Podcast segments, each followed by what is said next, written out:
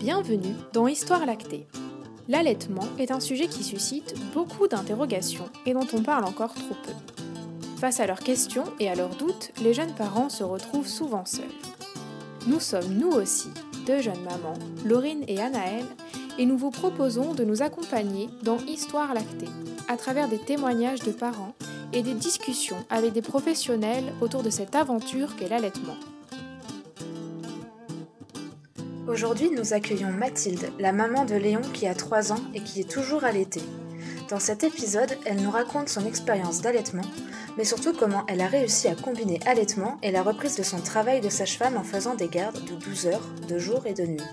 Elle souhaite transmettre aujourd'hui qu'allaiter jusqu'au sevrage naturel, qui a lieu entre 2 ans et demi et 7 ans, est possible même en travaillant avec des horaires atypiques. Bonne écoute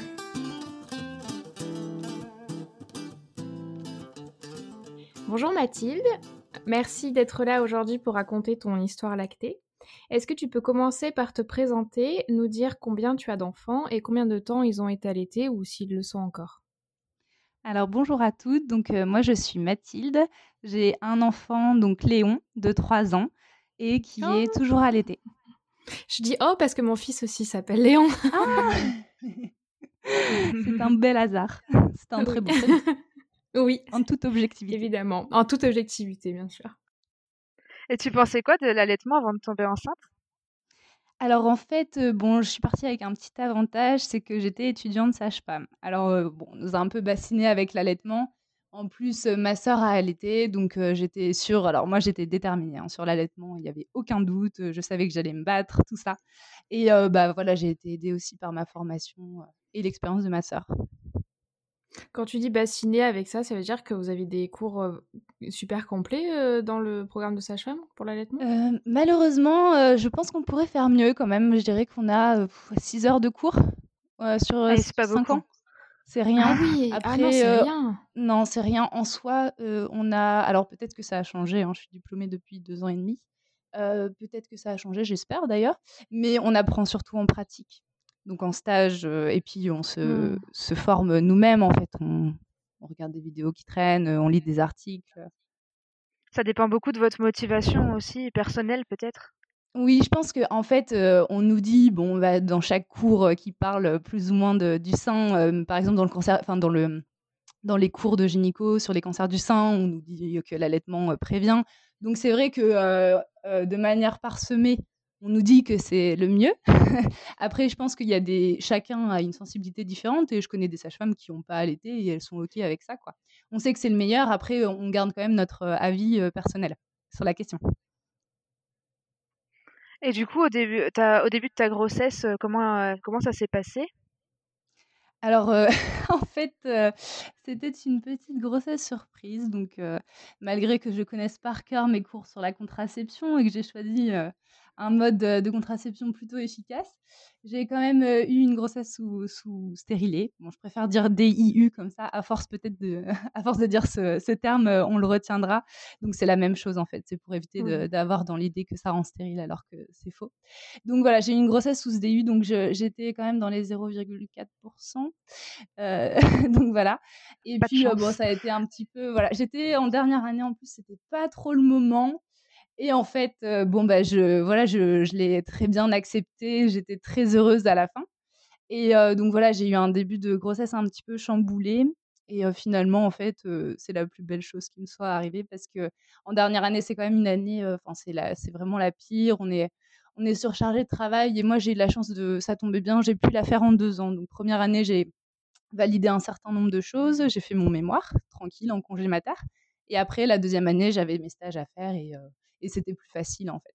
Donc, euh, donc voilà, donc euh, du coup, je, ma grossesse euh, s'est très bien passée, même si l'acceptation au début a été difficile. Après, après j'étais super heureuse et en fait, ça m'a vraiment permis de prendre du recul sur sur mon métier et d'apprendre plein de choses en parallèle parce que pour la première fois pendant mes études, j'avais le temps de lire des choses diverses et un petit peu qui sortaient un petit peu du cadre. Donc c'était vraiment que du que du positif.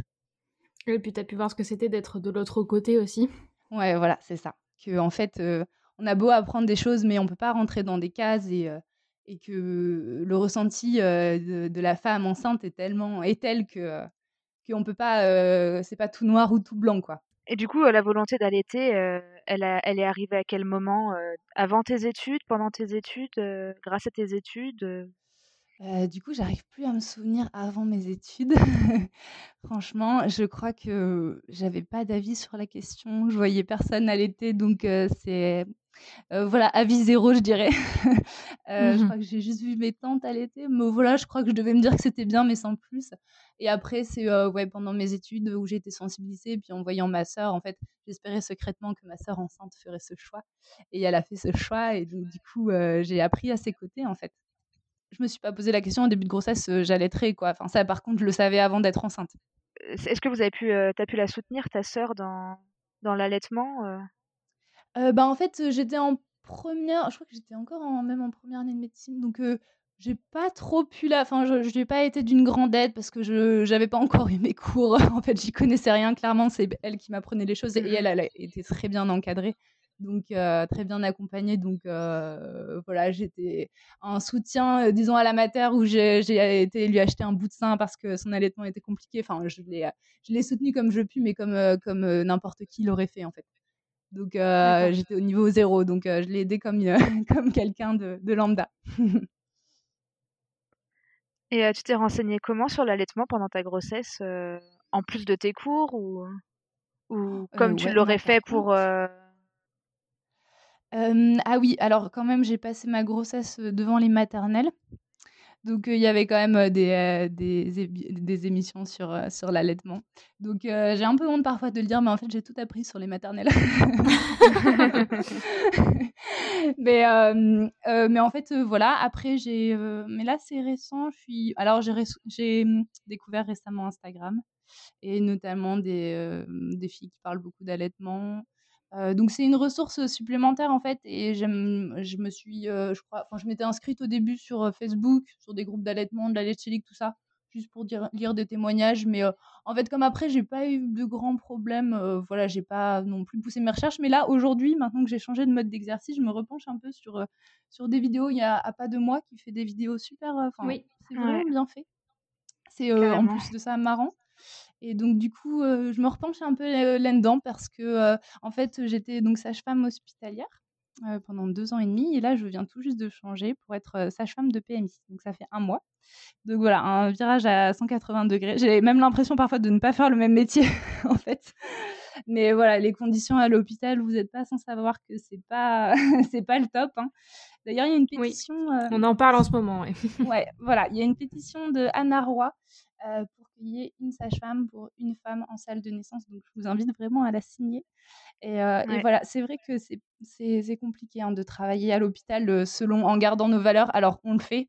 On le fait parce qu'on pense aux femmes et à ces nouveau-nés qui naissent mais on, y laisse de sa personne quand même. et puis, bon, il n'y a, a, pas que ça, hein, il y a aussi que mon enfant est rentré à l'école, donc j'avais envie d'un autre rythme. Mais, mais du coup, c'est vrai que là, c'est différent parce que j'ai le temps de parler d'allaitement avec les femmes les prépas d'allaitement, elles durent une heure et demie, deux heures. et puis, et c'est vraiment, c'est vraiment génial, quoi, de, de pouvoir juste prendre le temps mmh. d'écouter les femmes, en fait, et pas être Parce que tu trouves qu'à l'hôpital, même par rapport à l'accompagnement à l'allaitement, ça, ça coince aussi? Ah oui, alors, bah, moi, donc, faut savoir qu'à l'hôpital, dans l'hôpital où j'étais, en tout cas, il y a une sage-femme pour toute la maternité, donc on devait voir 15 patientes et leur nouveau-né, donc ça fait 30 en tout. Euh, en trois heures, quoi, le tour. Donc euh, voilà, moi je demandais vite fait si ça se passait bien l'allaitement. Je leur disais, bon écoutez, vous sonnez à la prochaine tétée, ce sera peut-être pas moi, mais il faut qu'on voit la tétée, quoi. Et l'après-midi, si j'avais un peu plus le temps, je, m'y préoccupais. Mais c'était surtout les mmh. accompagnements d'allaitement, c'était la nuit, quoi. La nuit, on avait un peu plus le temps. Mais euh, c'est vrai qu'on était vraiment tiraillés entre, voilà, il y a un problème d'allaitement, ok, mais il y a aussi une patiente qui a une césarienne qu'il faut surveiller, il y a aussi tout le reste du service. Donc, donc on est vraiment tout le temps à faire des choix. Alors parfois le choix c'est bon bah tant pis, j'accompagne les femmes et je reste deux heures après ma garde pour faire les papiers. Mais ouais, c'est des choix à faire en fait, c'est très compliqué. Mmh. Ouais, compliqué. Ouais, ouais. Alors il y a des gardes calmes évidemment, mais ça, ça se mmh. fait rare quand même. Ouais, malheureusement, ça c'est un énorme problème. Et puis oui, et l'accompagnement d'un allaitement après, juste après la naissance. Il faut savoir que nous, on a trois quarts d'heure à une heure de, papier à faire après la naissance. Donc clairement, on met au sein, mais s'il n'arrive pas à téter, que l'aide-soin non plus est, pas dispo, que l'aide-soignante, pardon, est pas dispo, ben on se dit bon bah voilà, désolé, il a pas réussi à téter quoi, parce qu'on a d'autres femmes à gérer aussi, il faut qu'on avance dans les papiers, donc c'est tellement frustrant. Donc voilà signer la pétition. On va peut-être faire bouger des choses. Mmh. J'y crois, moi, en tout cas. J'ai l'impression qu'il y a vraiment un mouvement qui est en train de naître et, euh, et cette euh, sage-femme, elle est super et elle a, elle a une notoriété elle est suivie par plein de d'autres femmes. Et, euh, donc, j'y crois. pour mes collègues et pour tous les nouveaux-nés à naître. et du coup, ton accouchement à toi, s'est passé comment? Alors, pas du tout comme je l'avais imaginé. Donc là, je lance un appel. J'ai envie de l'écrire sur une banderole, mais envisagez la césarienne dans votre, pendant la prépa. Parce qu'en fait, moi, je m'étais imaginé un accouchement le plus physiologique possible, dans l'eau, sans péridurale. Enfin, j'étais vraiment partie dans un délire. Bon, en même temps, c'est parce que j'avais besoin de, voilà, de me projeter, d'y croire. C'est bien aussi d'avoir des envies. Mais je m'étais dit, la césarienne, c'est pas pour moi, quoi j'en aurais pas. Enfin, je l'avais même pas mis dans les possibilités. Et je suis un peu tombée du huitième étage. Là, c'est le cas de le dire. En fait, bon, j'ai donc j'ai quand même été un petit peu, j'ai quand même pu vivre un peu mon projet parce que je suis allée jusque 6 cm sans péridurale. Et après, on a dû en poséline pour une indication fétale, en fait. Il y avait des troubles du rythme, donc, donc voilà, il fallait quand même être sécuritaire. Et en fait, je suis quand même allée jusque dilatation complète, mais les troubles du rythme se sont majorés, donc j'ai eu, on a tenté une ventouse, et puis finalement, ça a été une césarienne code rouge, donc le truc où on court et tout, ah, ouais. 15 minutes. Le truc, t'as vraiment pas envie qu'il t'arrive. voilà, c'est ça. Et la péridurale n'était pas très installée, et on n'a pas eu le temps de réinjecter, donc j'ai dû avoir une anesthésie générale. D'accord. Donc voilà, bon, j'ai été très déçue, mais je pense vraiment que l'allaitement a sauvé le lien avec mon enfant. Oui, parce, que, du coup, là, la première tétée, elle n'a pas pu être faite tout de suite, j'imagine, à cause de l'anesthésie générale. C'est ça. Quand je me suis réveillée au bout d'une heure, l'infirmière anesthésiste qui était super m'a dit Bon, va, ton bébé va pouvoir venir te voir. Et donc, ils sont arrivés avec mon conjoint. Et euh, je l'ai vu avec sa petite langue pendante. Alors c'est marrant parce qu'il y a quand même une partie de moi qui s'est dit est-ce que c'est vraiment ton bébé? Parce que c'est pas du tout comme ça que je l'avais imaginé. Et quand on a une anesthésie générale, on l'a pas vu en fait. Enfin, on sait pas, euh, on nous met un bébé devant nous, euh, on, le croit, mais ça a été dur ça quand même de se dire ouais, c'est mon bébé quoi. Et en fait, ça, a été, ça a été ce moment-là, la naissance. Oui, parce que le processus a pas pu être fait en fait dans ta tête. Non, c'est ça. Moi, j'ai pas senti mon corps accoucher. D'accord, je vois.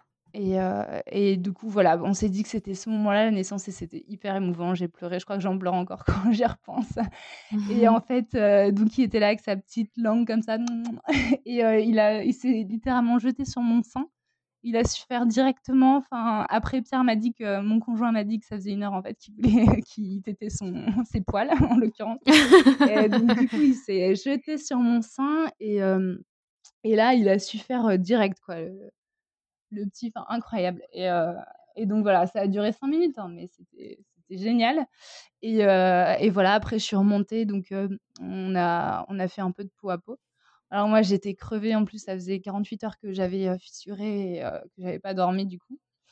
Donc j'étais un peu crevée et Léon avait quand même souffert de sa ventouse. Donc il avait beaucoup besoin de nous. Et puis moi je me dis mais c'est pas possible, on me laisse pas me reposer alors que j'en peux plus. Et, c'est là que je me suis dit ah oui bah oui en fait c'est ça avoir un enfant, c'est ne pas pouvoir faire ce qu'on veut au moment où on veut. Et donc du coup on a même tété le doigt et tout. Il, il, y avait pas quoi, il voulait pas. Donc bon bah cododo dès la première nuit. Donc je me suis mise sur le côté. Alors ce, que tout le monde ne pourrait pas faire après une césarienne, mais moi je l'ai senti et j'étais mieux comme ça. Donc voilà, donc on a dormi tous les deux la première nuit. Et puis euh, voilà, c'en est allé euh, une, une, belle euh, relation vraiment sauvée par l'allaitement parce que j'aurais pu perdre confiance en moi et en mes capacités parce que voilà, avec une césarienne, on ne peut pas se lever pour changer la couche. En tout cas, on ne s'amuse pas à gâcher notre énergie pour ça. Mmh. Et puis, et donc du coup, bah, il y avait que moi en fait qui pouvait lui, lui apporter ça. Et donc, c'est super valorisant. Quoi. Oui, c'est vrai. Comme toi, t'as pas eu le, le truc de, de l'accouchement aussi, de se dire c'est moi qui l'ai fait. Voilà, exactement. Ça, au moins, tu l'auras eu sur, sur l'allaitement. et donc ça a été dur à accepter cette césarienne, parce que, je l'avais pas du tout envisagé et en fait, après coup, en en discutant tout ça, je me suis dit: «Qu'est-ce que ça m'a appris cet accouchement?» Et bah, ça m'a appris qu'on contrôle rien. Et c'est quand même, une belle, leçon pour des parents Oui, c'est voilà, on vraiment, on ne contrôle rien avec un enfant et bah, je l'ai constaté dès la césarienne et peut-être que j'aurais pas été la même maman si j'avais pas eu cette césarienne. Donc voilà, après les choses, elles se passent comme elles se comme elles doivent se passer. Et tant que, voilà, tant que le lien avec l'enfant est fait alors je dis pas qu'une femme qui allaite pas a pas le même lien avec l'enfant mais en tout cas pour moi, mon histoire personnelle, j'ai vraiment senti que ça avait fait la différence. Ouais, c'est le lien avec l'allaitement et enfin, on peut pas savoir aussi le lien que ça donne, quand on n'a pas donné le biberon dès le début non plus, je pense, enfin, c'est pas du tout comparable et on peut pas comparer, même entre deux enfants, on n'a pas la même histoire. Exactement. Et et les premiers jours à la maternité se sont bien passés, tu t'es sentie Oui. soutenue? Alors, alors j'ai quand même pas, échappé à la crevasse, hein. en fait, je crois que c'était, cette crevasse, elle date de la alors pas la première tétée, au bloc en salle de réveil, mais la deuxième tétée, donc l'autre sein, il avait un peu plus de mal à prendre le sein gauche et donc je pense que c'est cette, tétée-là, hein, qui m'a fait une crevasse parce qu'on peut très bien avoir une crevasse, en une seule tétée et donc alors, j'ai eu la chance d'être accompagnée donc 2 nuits de suite par une consultante en lactation, qui était super et qui contrecarrait un peu le mon ressenti par rapport, au reste de l'équipe. Parce qu'il y avait une aide-soignante de nuit, qui, voilà, qui à chaque fois qu'elle s'approchait de moi avait un discours négatif sur mon allaitement, alors qu'en soi, je lui demandais rien, quoi. Elle me disait: «Alors la lumière est trop forte, alors faut pas le laisser trop au sein parce qu'on va l'abîmer» et en fait, même si j'étais, enfin, formée à l'allaitement et bah, ça m'a quand même mis le doute, quoi. Pour dire Mmh. que, j'imagine même pas sur une femme qui connaît rien, ce que ça a dû doit faire, quoi. Enfin, c'est affreux le les discours négatifs comme ça, ça nous ça nous plombe tout. Ça nous plombe notre confiance en nous et heureusement donc il y avait cette consultante. Alors à la fin, je co je je finissais par demander, heu: «Je peux avoir la sage-femme s'il vous plaît?» je voulais plus voir les autres et donc en fait, elle m'a donné une astuce, heu, super pour les crevasses. C'est de mettre en madone, inversée. Donc imaginons le bébé est sur le sein gauche et ben, on pince le sein gauche, et on invite, le bébé, en mettant la main opposée donc sur la nuque, à prendre bien le mamelon et une fois qu'il a bien pris la position, on relâche le sein et en fait, ça plus, les compresses de de lait, j'ai imbibé, des compresses de lait, je les ai laissées, en cataplasme et bah, ça a fait que, j'ai enfin, j'ai la crevasse, ça a duré, 2 jours et puis, et je m'en suis remise, quoi. J'étais même prête à mettre un bout de sein, quoi, alors que je sais qu'il faut pas le faire, mais voilà, enfin, quand on quand on a mal, on est prête à tout. Donc voilà, donc heureusement que cette, consultante en lactation était là et et m'a permis de mieux vivre mon accouchement de mieux vivre mon allaitement, pardon. Heu et puis, voilà, mais sinon après, tout s'est bien fait, la montée de lait s'est bien fait. J'avais un peu assuré le coup quand même avec des coquilles et donc voilà, après, non, bah, après j'adorais ces moments, entre nous, ces petits bruits, de de le fait qu'il me masse, les seins. Voilà, c'était que que du bonheur. Et au niveau de la enfin, par rapport à la césarienne, est-ce que ça a posé des problèmes par rapport à l'allaitement ou? Bah, non, non, non, j'ai eu ma montée de lait normale. Normale, normale. Après, les équipes, elles disaient, «On n'a pas l'impression que vous avez une césarienne». En fait, je m'en suis je m'en suis bien remise physiquement. Franchement, j'étais debout, le lendemain, alors j'en faisais pas plus qu'il ne faut, mais mais physiquement, j'ai eu de la chance de bien m'en remettre. Donc pas de conséquences par rapport à ça. Je pense qu'en fait, on peut pas tout réussir. On peut il y a il y a toujours un truc qui foire, soit la grossesse, soit l'accouchement, soit le postpartum. Bon, bah, moi, ça a été la l'accouchement et par contre, le reste, ça a bien été. Et par rapport à la cicatrice, heu, la cicatrice, pardon, heu, quand tu le plaçais, ton fils, ça allait ou ça ça t'appuyait pas dessus?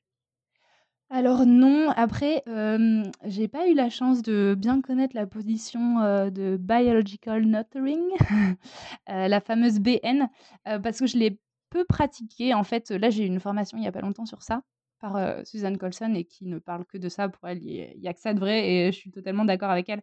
En fait, c'est la position où, le bébé est est à la verticale, donc ça lui rappelle déjà la position qu'il avait dans le ventre et puis, il est vraiment, à la verticale face au sein et en fait, ça le rend libre de ses mouvements.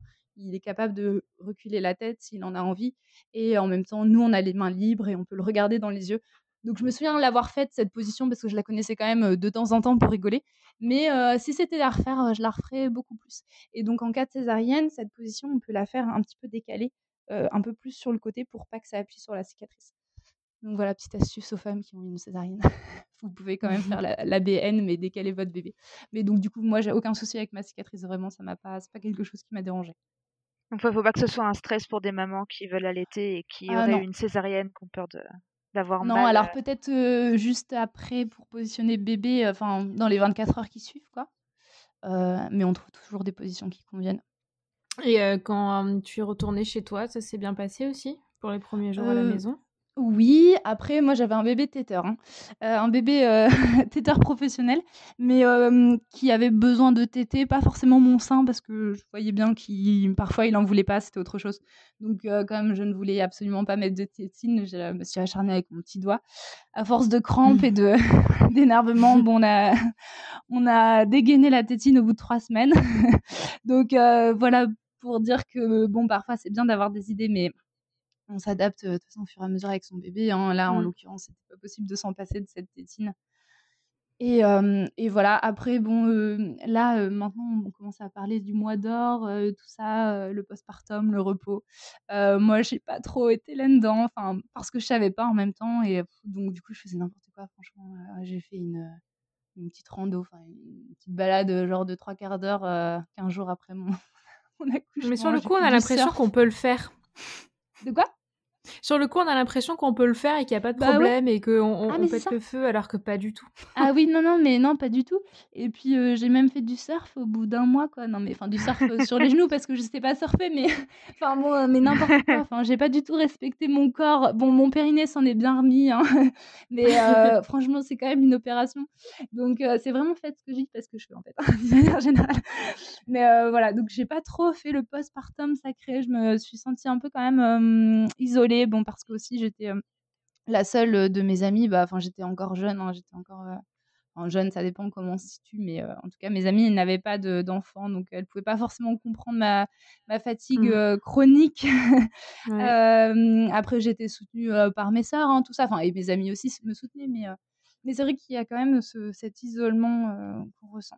Donc c'est pour ça qu'après je suis allée et puis bon j'habite un peu dans un désert médical et je me suis donc pour avoir des, des, choses avec des assos, des trucs un peu sympas, fallait que j'aille à 45 minutes de chez moi. Donc je le faisais mais bon forcément mmh. de manière plus ponctuelle et j'ai fait des cafés allaitement. Alors là c'était génial franchement. J'avais un peu peur d'y aller toute seule au début, mais les femmes là-bas sont tellement bienveillantes et j'ai appris plein de choses. alors, bah, sur l'allaitement, mais pas que, parce que pour moi, c'était pas vraiment le souci, mais sur la diversification menée par l'enfant. Enfin, ça a ouvert plein de portes chez moi. Et donc là, ça fait vraiment du bien de se retrouver avec des femmes qui ont les mêmes idées que nous.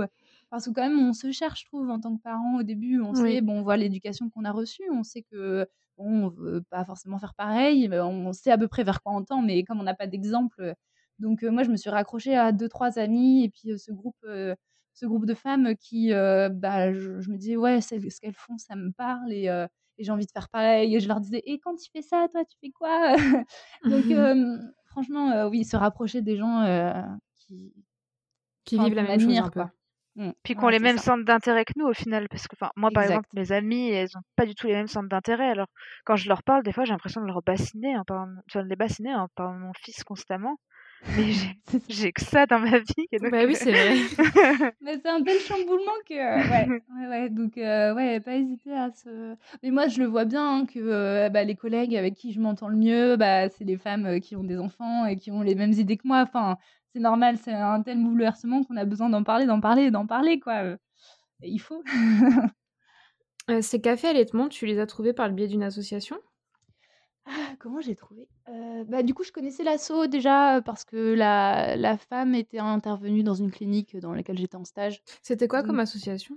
la boîte à outils, à Amiens. D'accord. Donc c'est une asso, bah, de parentalité bienveillante, de portage, d'allaitement, où elle fait pas mal d'ateliers, donc j'avais un peu gardé l'adresse et et donc j'y suis allée, notamment, à l'occasion des cafés d'allaitement et puis des petits ateliers, des ateliers peinture, des ateliers motricité libre, voilà, c'était ouais. J'aurais aimé y aller plus, hein, mais à 45 minutes, on y réfléchit quand même à deux fois. Oui, puis avec un bébé aussi, c'est pas évident.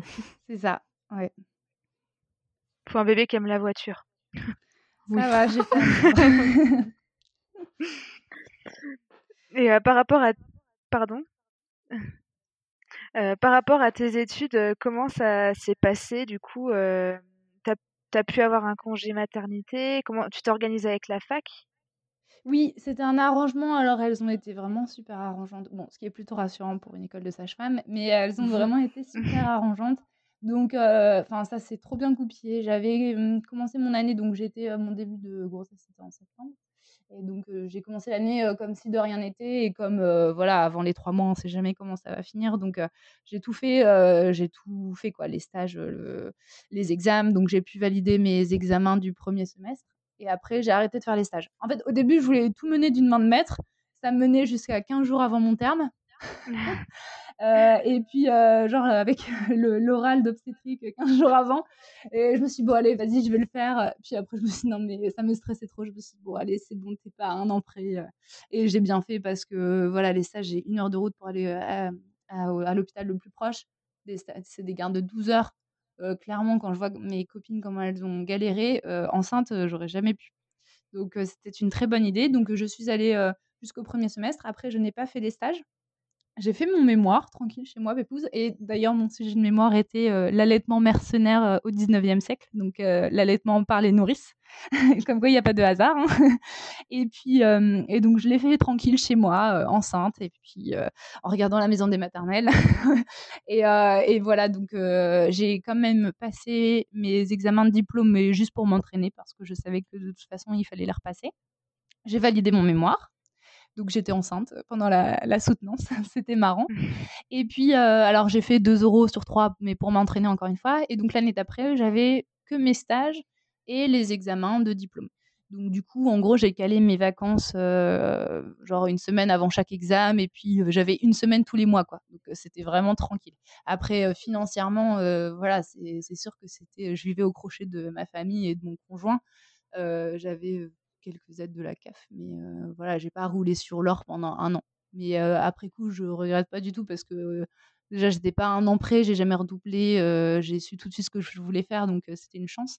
Donc j'étais pas un an prêt et, et en plus, bah voilà, j'ai quand même pu.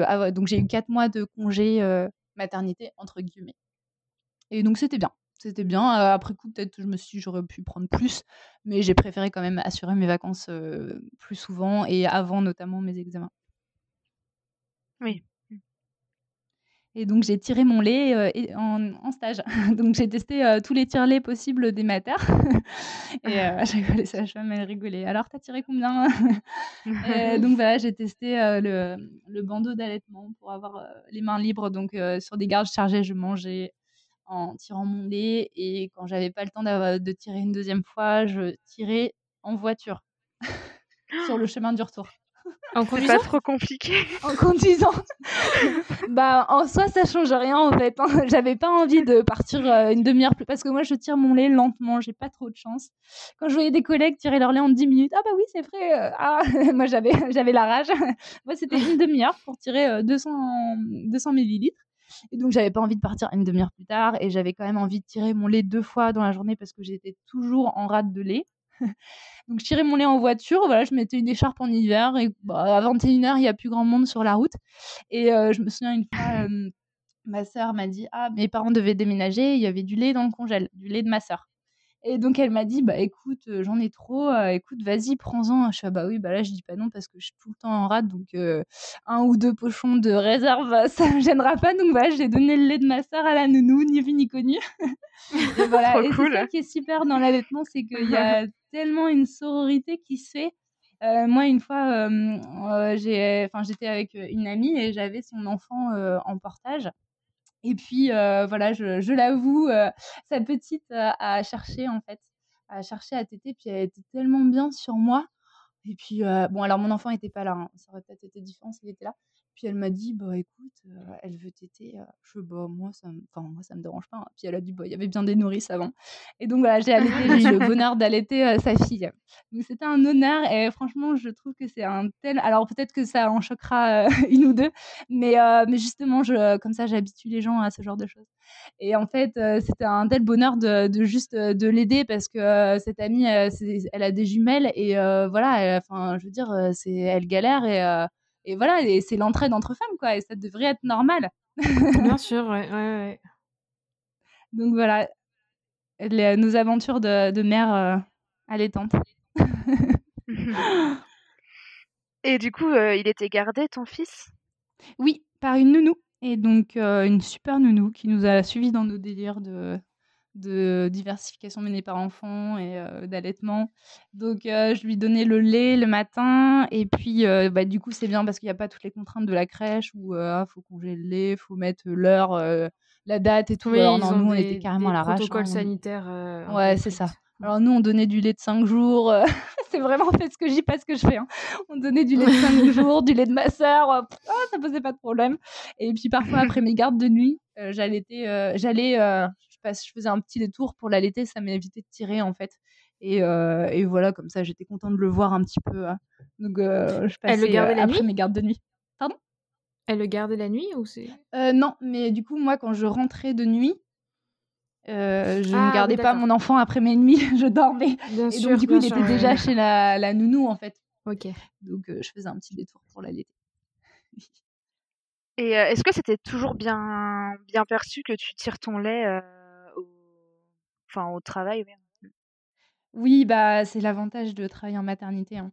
Même, les sages-femmes, même s'il y avait du boulot, elle me dit: «Mais vas-y, comme en fait, j'étais c'était confortable, j'étais, étudiante, donc j'étais en plus et et donc elle me disait c'est elle qui incitait, elle me disait: «Bon allez, vas-y, va tirer ton lait, c'est c'est le bazar mais t'inquiète, on gère», donc j'étais vraiment encouragée à allaiter, dans n'importe quel endroit où j'allais, on me trouvait une salle, au calme, voilà, bah, ça c'était vraiment le le privilège hein, d'être dans des maternités. Donc, mais quand même, une fois, il y a une. J'allais tirer mon lait, puis il y a une. Donc, mon bébé n'avait que 4 mois. Hein. et il y a une sage-femme qui m'a dit Mais tu l'allaites encore? Alors là, ça m'a. Alors, ça m'a pas. Enfin, si j'ai pas été vexée, mais ça m'a tellement rendue triste, en fait, pour cette sage-femme et pour les femmes qu'elle allait croiser, qu'elle était étonnée que j'allais mon enfant de 4 mois. Parce que, ouais, Surtout pour une ouais, je, je trouvais ça triste. Mais c'est la seule réflexion que j'ai eue. Je n'ai jamais eu, donc là je l'allaite encore, euh, je n'ai jamais eu de réflexion quant à mon allaitement. Je crois que je suis vraiment chanceuse. Mais euh, je pense que si c'est du fait que je, bah, peut-être de ma profession, on remet peut-être moins en cause mes choix, je sais pas. Mais euh, je pense que comme il me voyait pas douter, je laissais pas d'ouverture à, un doute ou à une réflexion en fait. Et, et vraiment, j'allaitais, je me cachais pas parce que je considère que je mange pas avec une couverture sur la tête, donc j'ai pas à, imposer ça à mon enfant.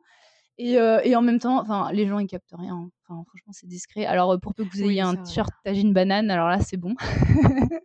c'est des t-shirts qui s'ouvrent sur le côté. Euh, ils sont, ah, ils sont top, ouais. et donc, donc les gens, soit ils captent pas, soit ils. Mais j'ai même pas l'impression qu'ils pensaient des choses négatives en fait par exemple, une fois, j'étais à une vente de vêtements et c'était on avait fait la queue, tout ça, c'était un peu long, il était midi. Mon enfant avait deux ans et j'ai allaité. donc en fait, si vous voulez, on était à une table. Enfin, moi, j'étais sur une chaise et elles étaient en face et puis elles faisaient donc elles triaient mes vêtements à vendre. Et bon, bah, je l'ai allaité et je voyais qu'elles regardaient bah, curieusement, quoi. Et je leur ai dit, ça va, vous n'êtes pas trop choquées Et puis elles m'ont dit, ah non, non, pas du tout. oh non, c'est super, c'est naturel alors que c'était quand même des femmes d'un certain âge qui, je pense, n'avaient jamais vu d'enfants de deux ans tétés, quoi. Et donc j'étais vraiment agréablement surprise et, euh, et, ouais, et contente que qu'elles aient bien perçu, parce que c'est pas mon objectif non plus de, choquer hein, euh, les gens.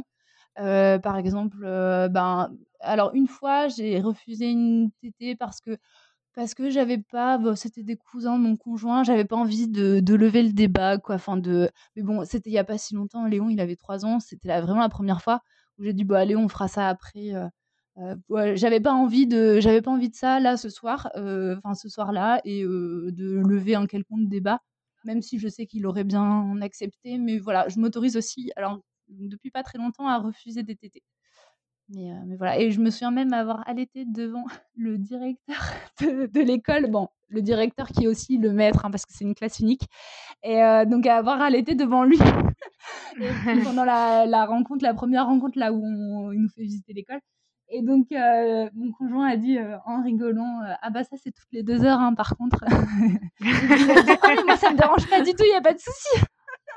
donc, je me suis dit Bon, bah, c'est bien, il, nous convient bien ce maître. C'était le test, en fait. Oui, c'est vrai, au moins, vous avez, vous avez pu voir comme ça. Ouais, c'est ça. Et d'ailleurs, ma hantise, c'était avec l'école, c'était qu'il me réclame la tétée à la barrière, quoi. Et en fait, pas du tout. Je crois qu'il a compris que l'école, c'était l'école et je crois qu'il n'y a même pas pensé, en fait. Et même dans la voiture, sur le retour, il me demande pas. Et même maintenant, c'est plus moi qui lui propose parce que, bah voilà, il a toutes ces émotions de, de la journée et, et, je me dis qu'une tétée l'apaiserait. Et donc, du coup, bah, c'est même moi qui lui propose Léon, tu veux pas téter Parce que sinon, il capte même pas, quoi. Mais bon, voilà. Ils grandissent, ils changent d'intérêt au fur, au fur et à mesure du temps. Ouais. Et quand il était gardé, elle donnait de quelle manière le lait au biberon ou avec un autre contenant? Ouais, alors c'est pareil, j'étais pas trop sensibilisée au à la confusion synthétine. Moi, je pensais que c'était que le premier mois. En me renseignant un peu plus, enfin, de fait du fait de mes découvertes après sur Instagram, tout ça. comme quoi on n'est vraiment pas bien formé à l'école de sage-femme. et ben, je voilà, je c'est vrai que moi j'ai pris ce risque donc du coup, sans, mmh, sans Sans le savoir. connaître, voilà, sans le savoir.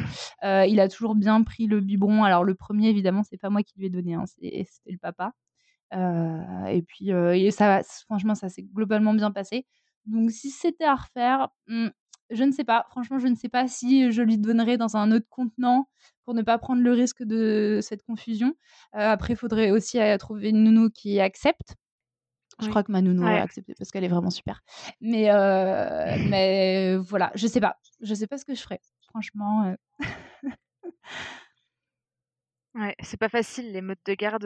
ils, un jour, ce sera peut-être un peu plus connu, ce sera peut-être un peu plus simple, mais. Euh, ouais, c'est vrai. Et donc, tu disais que tu allaites encore maintenant. Euh, le fait d'allaiter longtemps comme ça, euh, de manière non écourtée, c'était un choix depuis le début ou c'est juste que les choses se sont faites au fur et à mesure et puis finalement c'est comme ça? Non, ben moi j'étais, ouais, comme je vous disais, j'étais déterminée, je savais que j'allais avoir un allaitement long parce que aussi j'avais ma sœur, donc ils ont 9 mois d'écart, nos enfants ont 9 mois d'écart pour son deuxième. Et du coup, elle allaitait encore son enfant quand mon enfant est né. Donc j'avais déjà un exemple d'allaitement de voilà de deux ans autour de moi. Et donc je m'étais dit que, alors je me laissais quand même le choix de d'arrêter si moi j'en avais envie. Et mais je m'étais pas vraiment préparée au fait que lui s'arrête tout seul. Mais voilà, et à un moment, vraiment, j'en ai eu marre. Hein. Vraiment, je me suis dit, là, c'est bon, j'ai ce qu'il me faut, je vais arrêter et tout. Mais en fait, juste, je ne savais pas comment le sevrer. en fait, la question, c'est pas est-ce que j'ai voulu continuer l'allaitement? La question est comment faire pour le sevrer? Et puis en fait, franchement, ça doit être trop compliqué. Je plains les femmes qui doivent faire ça. Et en fait, après, cette, cette envie s'est passée et, et donc, j'ai eu envie de continuer d'allaiter. Et en fait, il faudrait quand même que je me prépare que ça s'arrête parce que là, je n'imagine pas que ça s'arrête. Je suis pas prête encore. je me dis, ah, un jour, il faudra peut-être que je me prépare quand même. Ça peut venir n'importe quand. ouais, c'est vrai. Bah, en fait, après, je me dis peut-être avec une deuxième grossesse. Alors, c'est pas en projet pour l'instant, mais c'est quand même une, une, porte ouverte au sevrage, je trouve, une deuxième grossesse. Pas toujours, mais dans certains cas. Oui, c'est vrai. Souvent, ça. Mmh. Et on n'a pas parlé de la, la, place du papa. ça, c'était ok pour lui, l'allaitement, il n'y avait pas de problème? Il arrive à trouver sa place quand même? Ouais, franchement, alors lui, il pense pas du tout que c'est par le, le la la nourriture que le lien se fait et puis, globalement, il m'a toujours suivi dans mes délires, donc il a même accepté de faire les couches lavables, alors, pour vous dire. Donc ah je crois qu'il savait avec qui Ça, c'est les super papa. c'est ça et et donc non, franchement, pour le coup, c'est vraiment un super papa. Il m'a toujours, soutenu pas de problème. Après, les trucs de la nuit, euh, euh, que le papa se lève et tout, bon, euh, moi, je lui aurais pas imposé ça parce que je considère, alors j'ai peut-être une vision enfin, ancienne. Mais pour moi, comme je travaillais pas, c'était, enfin voilà, je, les nuits, c'était moi. bien que quand même, jusque 23 h c'était lui qui, qui, gérait le petit quand j'avais, quand il avait ses, ses, pleurs du soir et que j'avais envie de me reposer, donc il, gérait quand même bien. Mais après la nuit, voilà, de toute façon, il dormait avec nous, donc il, était et puis voilà quoi, il, il, il avait pas à se lever. c'est moi qui changeais les. Mmh. Voilà, ouais, je pense que lui a bien aimé ça du coup aussi. Qu'est-ce que tu aimes le plus dans l'allaitement? Ce que j'aime, alors c'est déjà je suis une grosse glandeuse, j'aime pas trop faire la vaisselle, tout ça, donc Là, c'est vraiment pratique. je me reconnais un peu là-dedans. voilà, c'est comme la diversification menée par l'enfant, en fait, c'est un truc de ah, aussi. Hein. Euh, c'est qu'on a envie de manger chaud et on n'a pas envie de donner euh, la, la, purée à la cuillère. Euh, non, bah, c'est bah, pratique, quoi. En balade, on peut poursuivre la balade un peu plus longtemps. J'ai jamais peur que mon enfant ait, ait faim, quoi où que je sois. et encore aujourd'hui, maintenant, si j'oublie un petit encas, je me dis, au pire, il y a la tétée, quoi. Et puis après, c'est le fait de répondre aux besoins de, de, mon enfant aussi. Je me dis, elles doivent bien être embêtées, les mamans qui ne peuvent pas allaiter ou qui ne veulent pas allaiter, parce que bah, si ton enfant il a faim une heure après le bib, t'es un peu coincé quand même. Et donc moi, alors quelle que soit la raison, hein, un petit peu, un petit peu faim, bon bah voilà la tétée, un petit peu mal, la tétée, un petit peu froid, la tétée, envie de s'endormir, encore la tétée.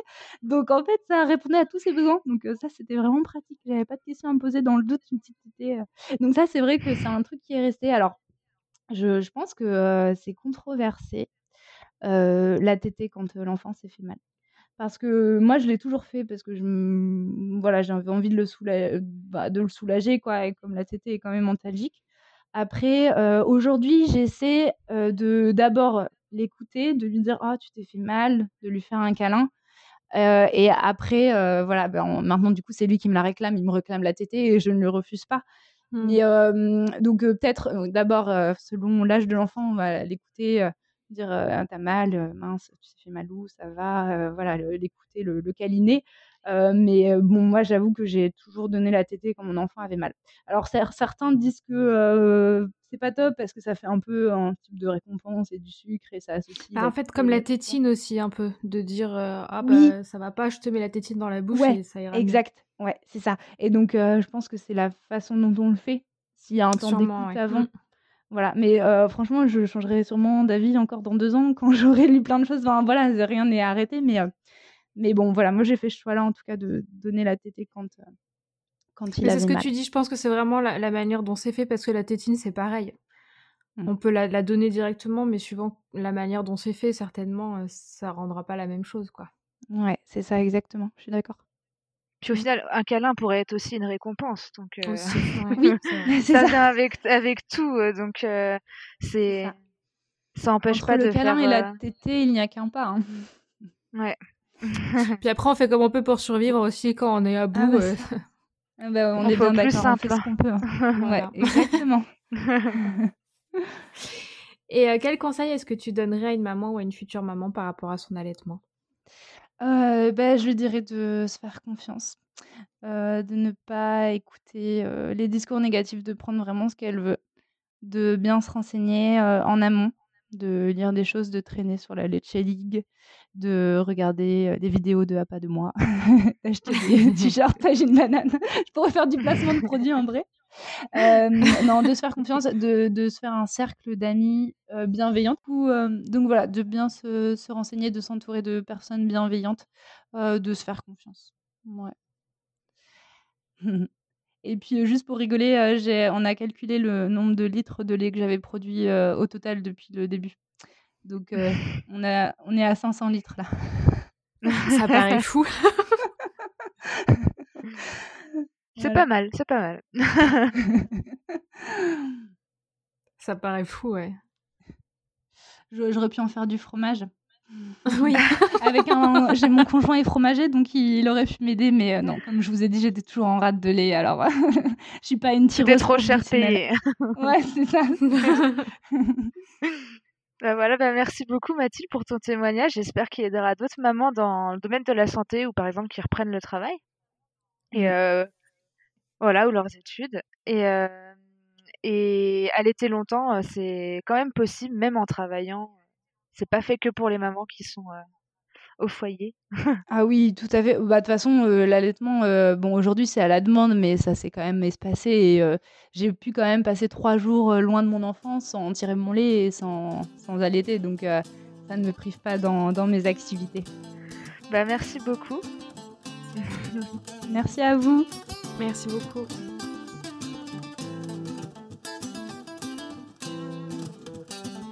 Voilà, cet épisode est déjà terminé. Nous espérons que le témoignage de Mathilde aura pu vous rassurer. La reprise du travail est possible en continuant d'allaiter. Merci encore Mathilde pour ta bonne humeur et tes anecdotes. Si cet épisode vous a plu, n'hésitez pas à le partager autour de vous. Vous pouvez également nous suivre et nous faire part de vos commentaires sur Facebook ou Instagram. A bientôt pour une nouvelle histoire lactée.